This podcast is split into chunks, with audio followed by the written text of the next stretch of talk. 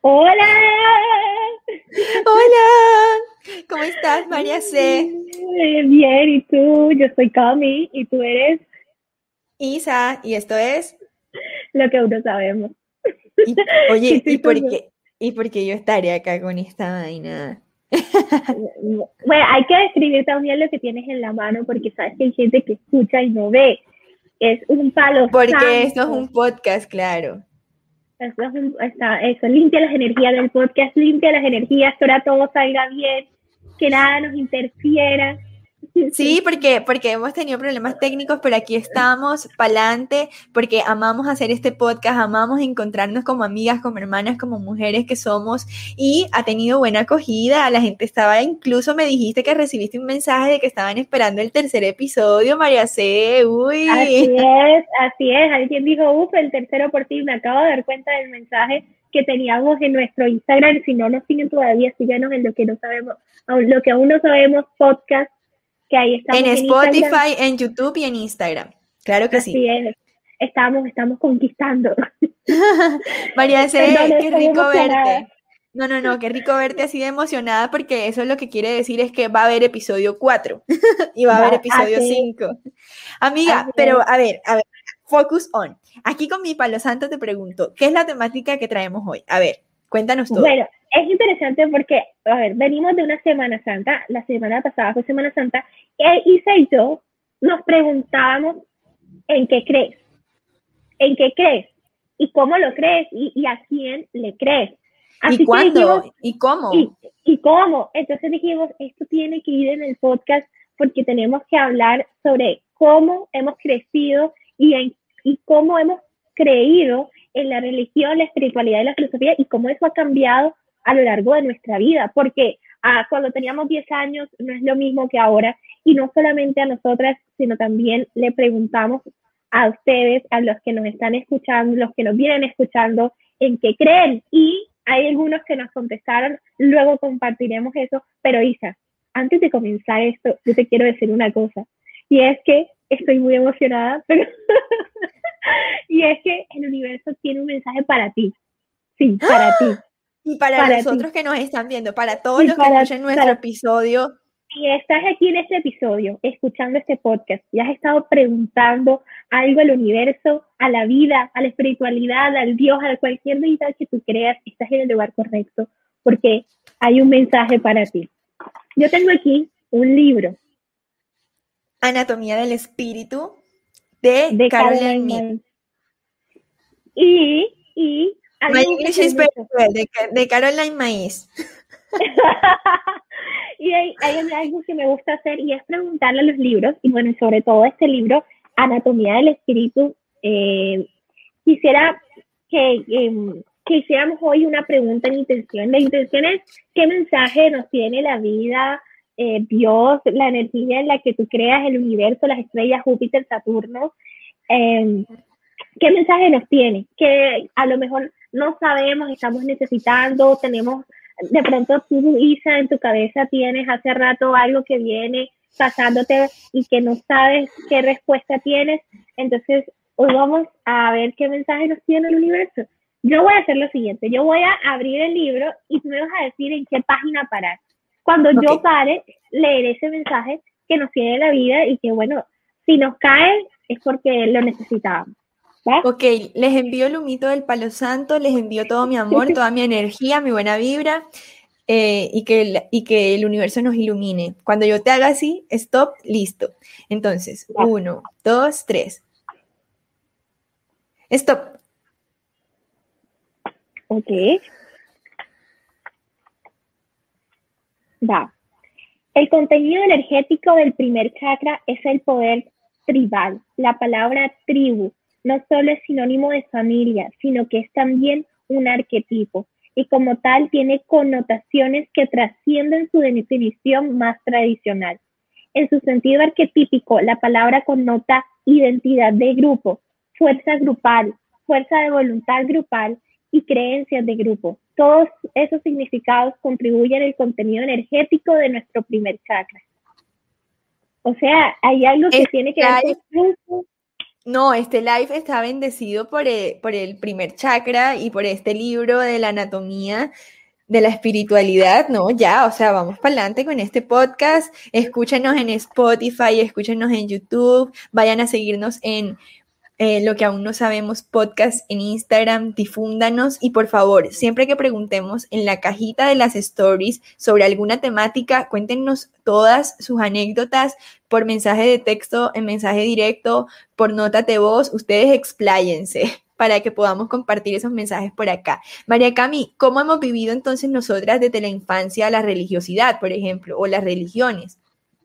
Bueno, antes de, decirte eso, estaba aquí mientras tú hablabas, estaba haciendo como, no leí toda la página, pero me pareció interesante esto último y a lo mejor es algo que puede estar necesitando cualquier persona. Dice que para conectar con el primer chakra hay que centrar la atención durante un momento en algo tribal, que te aspire, que te, te que reaccione, que te haga reaccionar de una manera emocional. Entonces, escuchar algún himno music, algún himno nacional, ver a un atleta cuando recibe una medalla, asistir a una boda, en este momento no se puede asistir a una boda, pero ustedes saben, eh, enterarse que un niño o una niña le han puesto un nombre, esos son como significados de las tribus, ¿no? Como, como una tribu se relaciona. Entonces, a lo mejor hay algo que ver, tiene que ver este momento con, con sí, yo siento que en esta coyuntura el mundo se ha vuelto una tribu. ¿Y por qué una tribu? Porque todo lo que nos pasa a uno tiene que ver con el otro.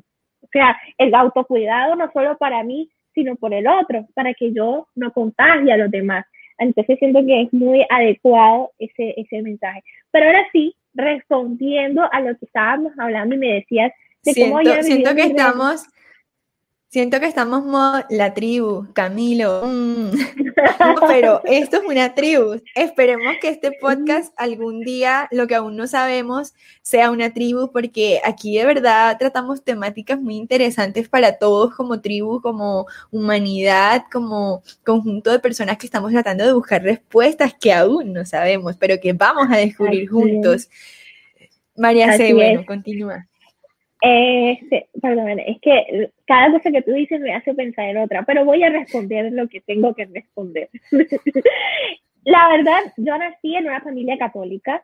Yo soy católica de nacimiento, me bautizaron cuando pequeña en la religión católica, pero verdaderamente a mis 25 años yo no soy una católica practicante. Hace poco alguien me decía, yo soy católico de creencia y de práctica. Y yo decía, ok, o sea, entonces yo soy, no soy una católica practicante porque yo no, no, no voy a misa los domingos, no estoy pendiente de lo, no sé, voy a decir cualquier cosa del sitio pascual, de los, de, de los dolorosos, de los misterios, del rosario, no sé leer un rosario, eh, o rezar un rosario, bueno, mira, ahí estoy re mal. Eh, pero, y mi familia tampoco ha sido muy practicante. Mi mamá, mi papá nunca han sido de personas que vayamos a la misa por, o sea, vamos a una misa porque se muere alguien o porque alguien se casa.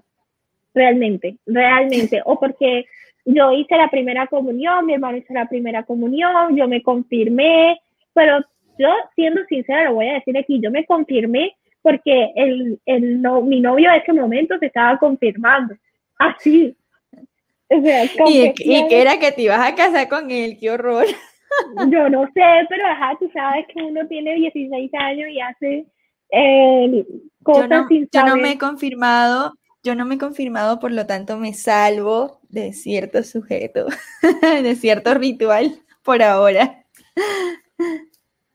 ¿Y tú cómo, cómo has vivido esto de la religión en, en tu vida, en tu familia? Como una dualidad cuántica de energía insoportable. ¡Wow! Por favor, me dejaste tirada.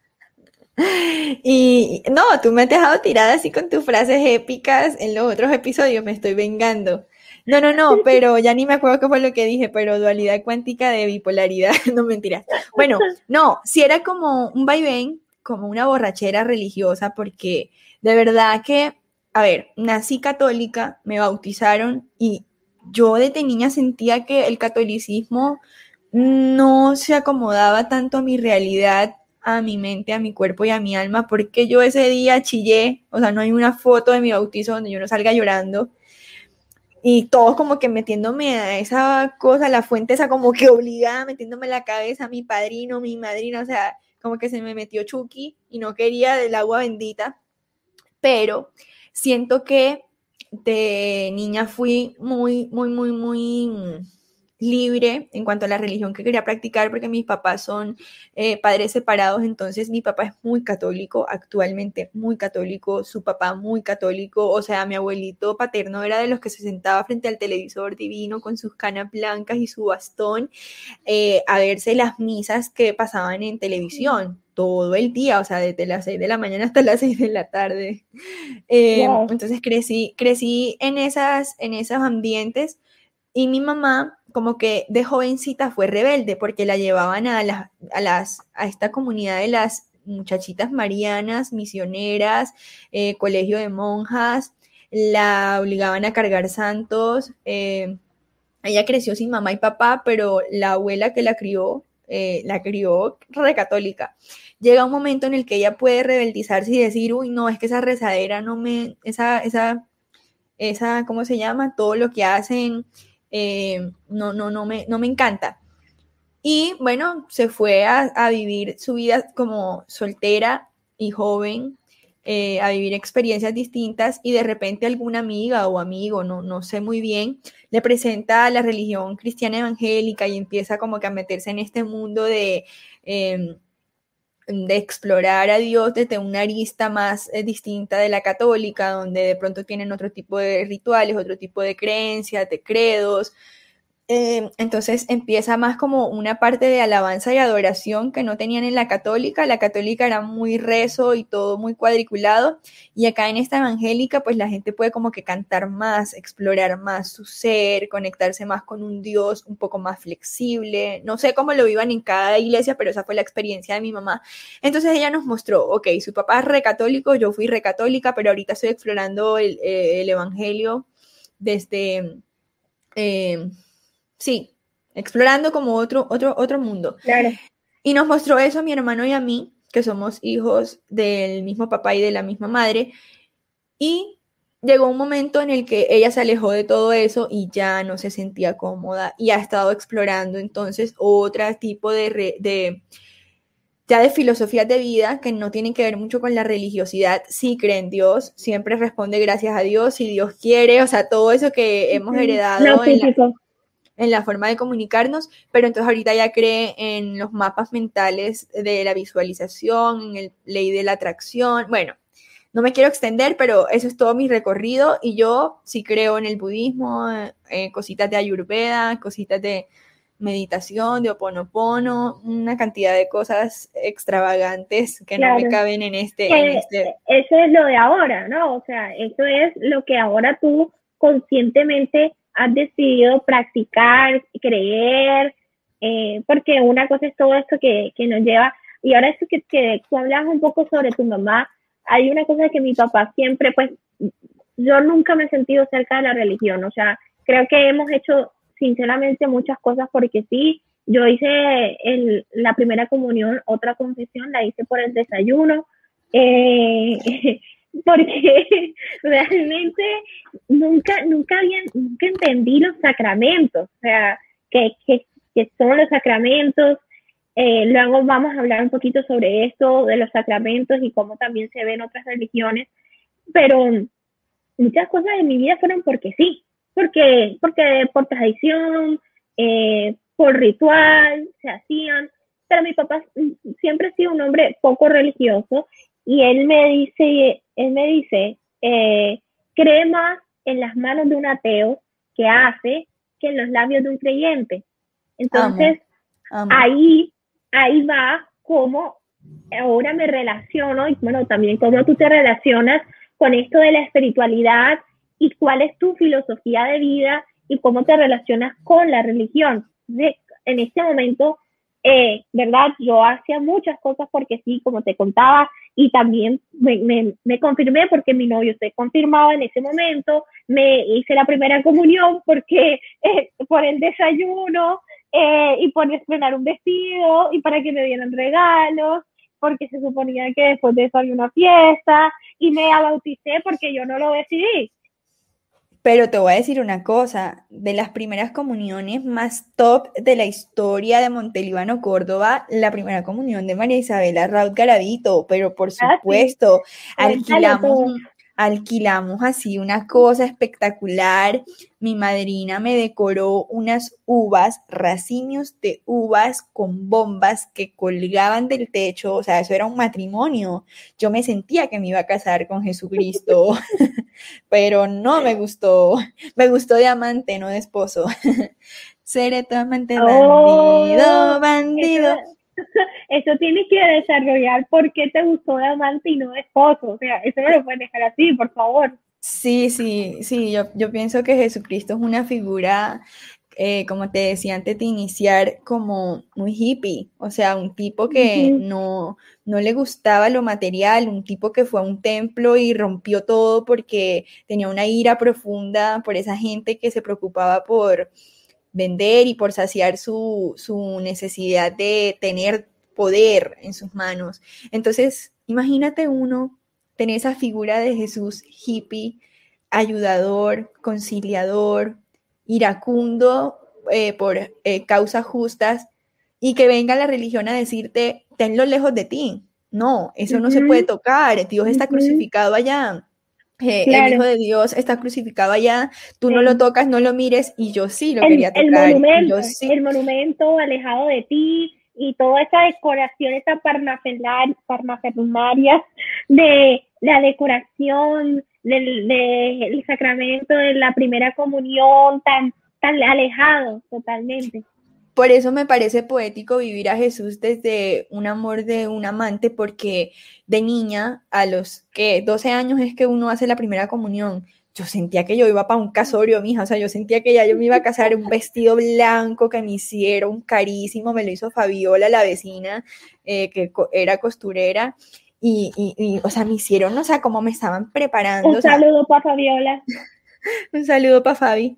Eh, o sea, sí me a entender. Y la torta, la torta era con eh, pasta de esa de matrimonio, de pastillaje de matrimonio. y era una torta de tres pisos y era una torta llena de racimios de uva, también del mismo material, que eso es pura azúcar glass, pero como en cubos, y uno se come eso con una delicia. Así que mi experiencia terrenal con Jesucristo fue espectacular. O sea, fue como un sugar que en la primera comunión me prometió el cielo, la luna, la tierra, todo. Y, y además fue súper play porque yo no recibí regalos, yo, yo recibí lluvia de sobres, entonces Entonces era un matrimonio, huevón. Un matrimonio. Totalmente, en un matrimonio. Y después me cambiaron de vestido. No, no, no. O sea, o sea, si vamos a tener primeras comuniones así, que vengan. Y con champaña, y con cerveza, y con ron. y... en ese momento, en ese momento, esa era la forma en como tu familia festejaba la espiritualidad o festejaba la religión. Ahora, ¿cómo la festejas tú? ¿Cómo es tu ritual? ¿Cuál es tu sacramento? Mi mamá fue disruptiva, mi mamá fue disruptiva. Todo el mundo miraba a mi mamá como esta loca que le hace haciendo como una chiquiteca a esta niña en una primera comunión, que es ese pecado. O sea, no, mi familia no celebraba nada si mi familia es cristiana, evangélica, de pura cepa extremistas y los que son católicos son católicos ortodoxos, entonces mi mamá es la loca en la casa, la bruja que nadie pudo quemar, entonces no es así, no es así, o sea, no. Era como, ¿en serio le vas a comprar esa torta tan cara? ¿En serio le vas a comprar ese vestido tan caro? Entonces no es así, o sea, no, así no se viven, así no se viven las primeras comuniones de pueblo, olvídate. O sea, la gente va, se toma la hostia, a la niñita le entregan una parvis para que aprenda a cocinar, a barrer y a trapear y ya, la mandan para su casa. Pero a mí no, a mí sí me hicieron full party porque yo sí estoy medio rayada. Y entonces, ahora tú cómo lo vives, o sea, cómo vives esa, esa, esa comunión, porque bueno, la comunión es el, la, ese momento donde tú recibes el cuerpo de Cristo. Entonces, ¿tú cómo lo sientes que lo vives hoy? Bueno, yo no hice la comunión, que es este, esta institución, lo que está institucionalizado como comunión, pero sí creo que comulgo con estas nuevas aristas y filosofías y maneras de sentir a cualquier líder social que quiera traer bienestar a mi vida. Entonces puede ser Dalai Lama, eh, puede ser, no sé, el que sea, Buda y todos estos tipos de, personas que pueden ser un referente para mi espiritualidad. Yo no tengo un, ¿cómo se llama esto?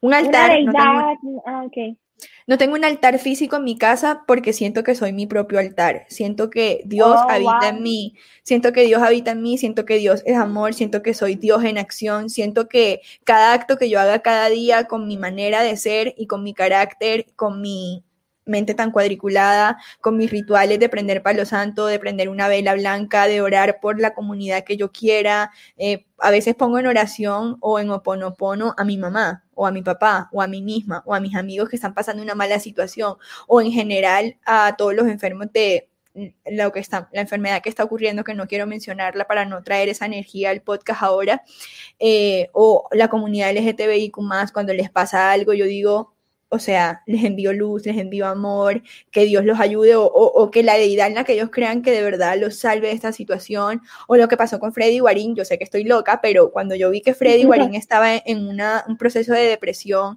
en un pleito con su familia, yo decía, ¿qué está pasando en su corazón? ¿Qué está pasando en su vida? Le mando luz, ojalá lo pueda solucionar, no porque sea un futbolista importante y tengamos que darle importancia y defenderlo, sino porque todos podemos vivir un episodio de esos tan traumático y, y todo el mundo se nos puede venir encima entonces, María C, siento que lo vivo preguntándome todo el tiempo, cuestionándome quién soy, qué le hago a los demás, cómo actúo y los demás cómo reaccionan a ello y tratando de tomar una mejor posición y hablando mucho. Yo siento que mi religión es la comunicación. O sea, hablar te salva. Entonces, por eso este tipo de proyectos como el que, el que tú y yo estamos haciendo me gustan demasiado. Claro, y aquí, por, pues, esto nació un poco de, sanar eh, desde la perspectiva eh, donde nosotras nos encontrábamos hablando, e íbamos sanando muchas cosas del pasado, traumas, situaciones en las que creíamos que de pronto nos sentíamos incomprendidas. Por eso en el primer episodio hablábamos de que yo era una murciélago y tú te sentías como una perra azul, porque siempre habíamos estado como, como al borde de la hoja, ¿no? Al borde de, de eso que no entendíamos por qué éramos así, si el mundo se comportaba de otra manera. Y yo siento que es muy lindo eso que tú dices que la, tu religión es la comunicación, porque bueno, tú estás estudiando comunicación social precisamente y siento que mucho de nuestro propósito de vida es nuestra religión. y ahí entra la filosofía, ¿no? La filosofía de vida que tenemos y eh, cómo, cómo, cómo actuamos en cómo actuamos. O sea, Dios como dice el filósofo Ricardo Arjona, es verbo no sustantivo y cómo nos, nos desarrollamos con los demás y cómo nos sentimos eh, estando en, en, comunidad. Bueno, hoy el mensaje que salió del libro fue la tribu, ¿no? Lo, tribal. Y hay un mensaje, un, también ah, leyendo este libro que precisamente fue en la página 111, eh, me gustaría como compartir para, para cerrar esta primera parte de, este podcast, porque pues vamos a tener lo que hacer en dos partes, esta primera parte eh, y es cómo, cómo, podemos vivir la, espiritualidad. Eh, no estamos hechos para criticar a los demás ni a nosotros mismos. Solo pensamos mal de otras personas por miedo. Decir palabras hirientes a alguien contamina a la persona a quien van dirigidas y a las que las dice, y el cuerpo físico de esta última las hará responsables de esa forma de destrucción. En el budismo, este es el proceso de bien hablar. Creo que... María, Cami, se nos han presentado un montón de inconvenientes y problemas técnicos, pero estamos on fire podemos colgar esta primera parte que la vayan viendo porque la están esperando ansioso y seguimos ahorita eh, con una segunda parte, ¿te parece? Y leemos los mensajes que nos llegaron la semana pasada sobre este tema, ¿te parece? A mí me encantaría seguir. Por eso cerré como este, esta primera parte con este mensajito para dejarlo así, porque en la segunda parte vamos a hablar de preceptos, de religión y de cómo las religiones ven el mundo y mitos de Semana Santa, mitos de Semana Santa, que se, que no tengan, porque se quedan pegados. Así que quédense pegados más bien aquí al podcast que ya pasó la Semana Santa. Nos vemos, Nos vemos próximamente. Chao.